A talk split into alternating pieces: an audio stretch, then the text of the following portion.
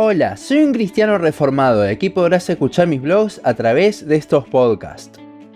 Llegamos al final del estudio de la carta hacia los filipenses. Hoy veremos en los versículos 10 al 23 del capítulo 4 cómo a Pablo no le importaba en el medio de qué situación esté, ya que lo tenía Cristo.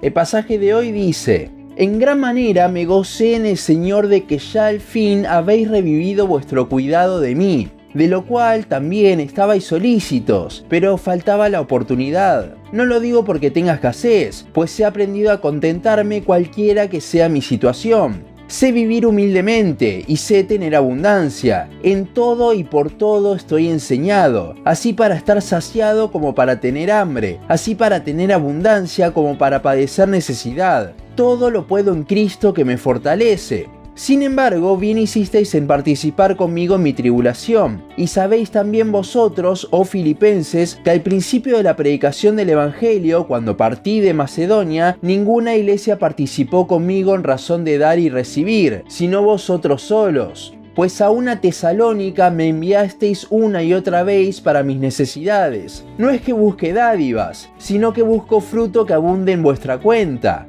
pero todo lo he recibido y tengo abundancia, estoy lleno, habiendo recibido de Pafrodito lo que enviasteis, olor fragante, sacrificio acepto, agradable a Dios. Mi Dios pues suplirá todo lo que os falta conforme a sus riquezas en gloria en Cristo Jesús. Al Dios y Padre nuestro sea gloria por los siglos de los siglos. Amén. Saludad a todos los santos en Cristo Jesús. Los hermanos que están conmigo os saludan todos los santos os saludan, y especialmente los de la casa de César. La gracia de nuestro Señor Jesucristo sea con todos vosotros. Amén.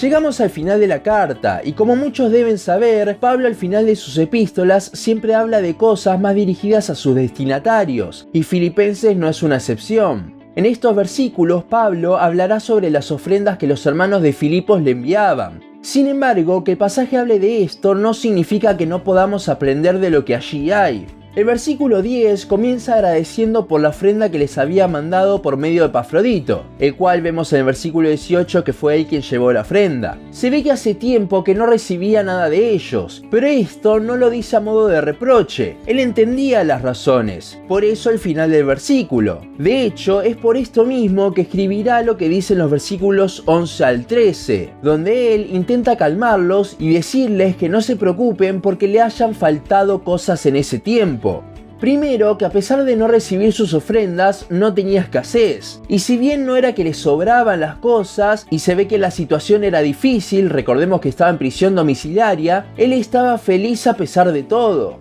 La palabra que se utiliza para contentarme en el griego original es autarques, que significa ser suficiente en uno mismo, ser autosuficiente. Pablo sabía arreglárselas más allá de las ofrendas que recibía. El versículo 12 es un reflejo de esto. Él sabía vivir siendo pobre y siendo rico. Había pasado por todas las circunstancias y eso le había enseñado a contentarse cualquiera sea su situación. Ahora, esta autosuficiencia, este ser suficiente en uno mismo, este contentamiento no venía por sí solo. Y el versículo 13 es la prueba de esto. Creo que Filipenses 4:13 es uno de los versículos más sacados de contexto junto con Juan 3:16, pasaje del cual tenemos un podcast entero hablando de él. Por años, muchos cristianos han levantado este versículo como el estandarte de podemos hacer todo, no hay nada imposible para nosotros, y muchas otras cosas más. Pero aquí Pablo nunca habla de hacer cosas, sino todo lo contrario, habla de atravesar una circunstancia. Pablo se podía sostener a sí mismo, pero no por él, sino por Cristo. Eso es de lo que viene hablando en toda la carta. Desde hace ya varios podcasts en esta serie es que estamos viendo cómo el apóstol desarrolla el tema de centrarse en Cristo, de estar gozosos en Él, y entonces nada importará. Pablo se sostenía, tenía fuerzas, no porque tuviese una capacidad superior para afrontar la prueba, sino porque se concentraba en Cristo. Y en consecuencia nada importaba. En consecuencia su fortaleza era Cristo mismo. Es de él que se fortalecía el apóstol. La traducción literal del griego de este versículo quizá nos puede arrojar más luz sobre esto. Filipenses 4:13, traducido de una forma literal, diría algo así, para todo tengo fuerzas en el que me da poder. Es en Cristo que podemos superar cualquier circunstancia, ya que al estar en Cristo nada importa. Nuestro verdadero poder es cuando nos rendimos delante de Dios. Cuando estamos focalizados en Él es que somos fuertes. Puede venir cualquier tipo de problema, pero si estamos concentrados en Cristo tendremos las fuerzas para superarlo, por el hecho de que nada nos puede sacar ese gozo que hay en nuestro Salvador. Durante toda la carta hemos visto cómo Pablo siempre trata de enfocar todo hacia Cristo, hacia el gozo que hay en Él. Esto toma aún más fuerza pensando en las circunstancias en las que estaba Pablo, en la cárcel. Si bien no estaba escaso de todos, tampoco andaba muy bien, pero a pesar de todo eso, él estaba gozoso. ¿Por qué? No porque tuviese un poder sobrenatural que le daba Dios para afrontar su prueba como muchos toman este versículo 13, sino porque él se fortalecía en Cristo, se centraba en él, se gozaba en él. Eso es lo que vemos durante todo el libro. Y este versículo no iba a ser la excepción. Y no, no es una fortaleza que, si bien era dada por Dios, estaba en Pablo. No, Pablo era insignificante. Era Cristo la fuerza que lo ayudaba. ¿Estás atravesando una circunstancia difícil? Busca el gozo en Cristo. Es la única forma de ser fuertes en medio de la adversidad. Y tampoco es que consigamos ser fuertes con esto, sino que Él lo es por nosotros. El podcast tranquilamente podría terminar con esto, pero el capítulo sigue y ahora veremos el corazón de los filipenses para con Pablo. Vemos cómo desde el principio de la iglesia en Filipos estos hermanos lo ayudaban al apóstol. Cuando muchos habían dejado de enviarle ofrendas a Pablo, los filipenses seguían mandando en cada oportunidad que tenían. Esto no era algo que él buscase, pero los filipenses igualmente lo hacían.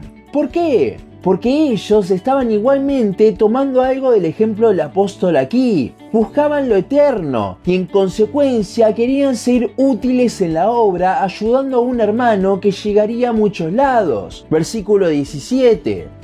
El versículo 18 es interesante porque si bien la ofrenda era para ayudar a Pablo, vemos que esta era agradable hacia Dios. Y aquí usa el lenguaje del Antiguo Testamento. En la antigüedad, cuando los sacerdotes ofrecían sacrificios, si éste se hacía de la forma en que Dios quería, dice la Biblia que era olor fragante para Dios. Ahora, esos sacrificios se hacían para Jehová. Y aquí vemos que era una ofrenda para Pablo. Pero es que al ser algo que ayudaría a la obra de Dios, esta era agradable al Señor. Y que sea agradable significa que estaba hecha de una forma correcta a los ojos de Dios. ¿Cómo podía ser hecha una ofrenda económica o de objetos necesarios de forma incorrecta? Es que todo tiene que ver con el corazón con el que se hacía.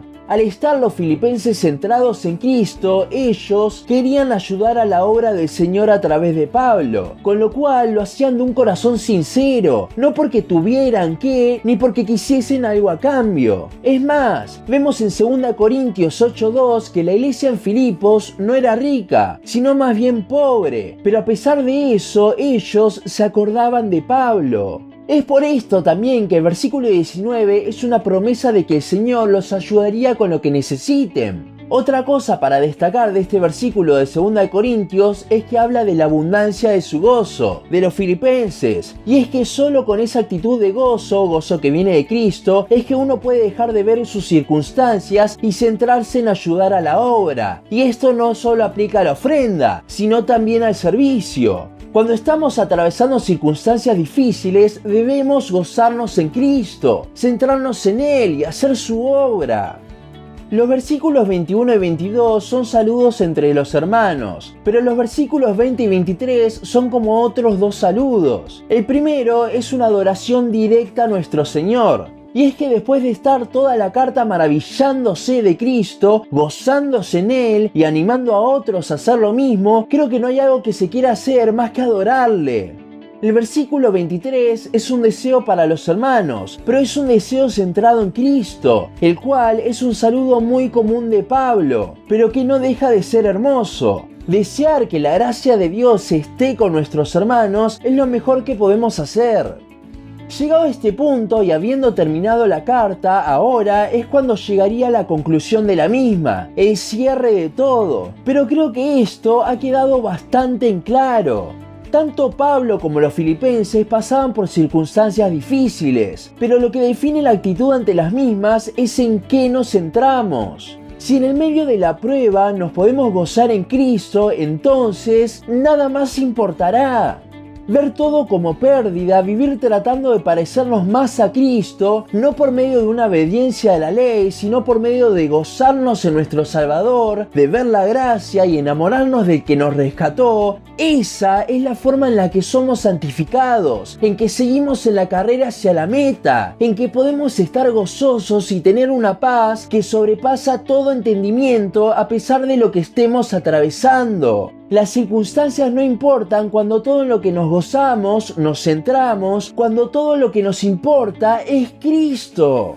Lo único que podemos hacer es buscarle conocerle más para que nos podamos maravillar más de Él y en consecuencia que nada más importe. Conócelo más y ora para que Él produzca en nosotros tanto ese querer como ese hacer por su buena voluntad para gozarnos solamente en Él.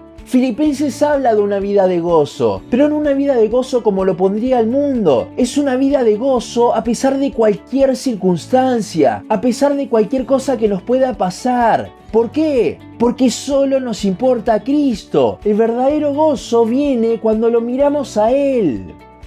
Hasta aquí nuestro podcast de hoy y nuestra serie sobre Filipenses. Seguinos en Facebook, Instagram, YouTube y Spotify. En todas nos encontrás como un cristiano reformado. También seguinos en uncristianoreformado.blogspot.com para leer el resto de nuestros blogs. Nos vemos en la siguiente ocasión.